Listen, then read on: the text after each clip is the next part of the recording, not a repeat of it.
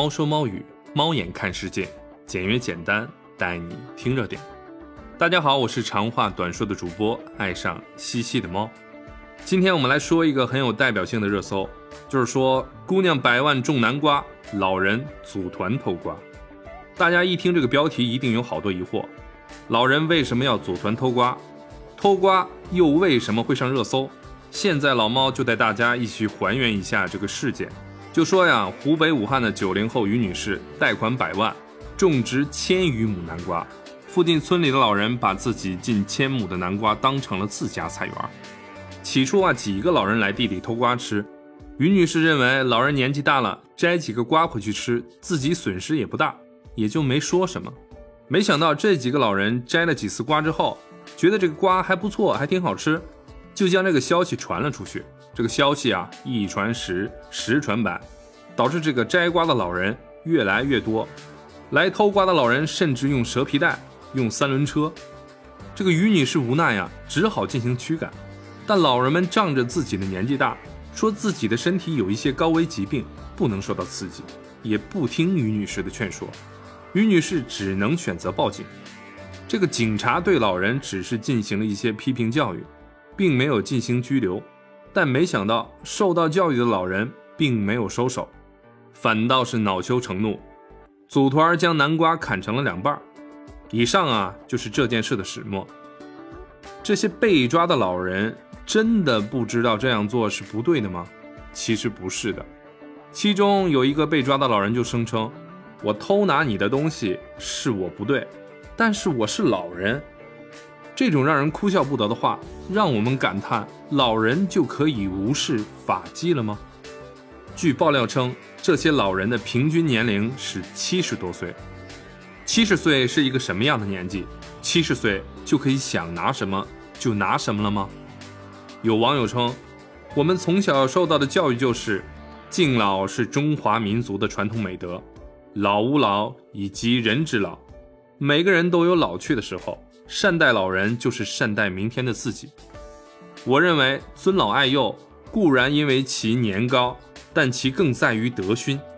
如果老年人无良无德，将老作为侵害他人权利的资本，为老不尊，倚老卖老，这样的老人不值得尊重。涉事老人不仅不自尊自爱，还倚老卖老，对他人进行道德绑架。如果听之任之，必然对社会风气造成不良影响。对于这样的老人，我们不仅不能尊重，还要给予指责，该抓的抓，该罚的罚，绝不姑息。也有网友称，我相信去偷瓜的每一个老人，在教育他们子女的时候，都会跟他们的孩子讲，偷盗是不对的。每一个老人都不会教导自己的孩子去偷窃。种瓜的于女士和他们的孙女差不多大，女孩不偷不抢。对于一开始摘几个瓜的老人，也都表示了宽容，可见女孩也并不是斤斤计较。但是这么多七旬老人面对一个孙女辈分的女孩，竟然把人性的不美好都展现了。他们有没有想过，他们自己的家人会怎么看待自己呢？也有网友表达了很多疑问，这也是老猫友的疑问。这个网友怎么说的呢？这个网友是这么说的：不太理解为什么只是批评教育。到底法律是怎么界定偷窃行为的？为什么七十岁以上的老人推车拿麻袋去偷瓜，甚至把瓜砍烂了，还只是批评教育？就算没被拘留，为什么没被罚款？老猫也有这些疑惑，然后就去咨询了一下律师的朋友。咱们现在只是单纯的去说条款，不评论这件事情到底符合哪一条。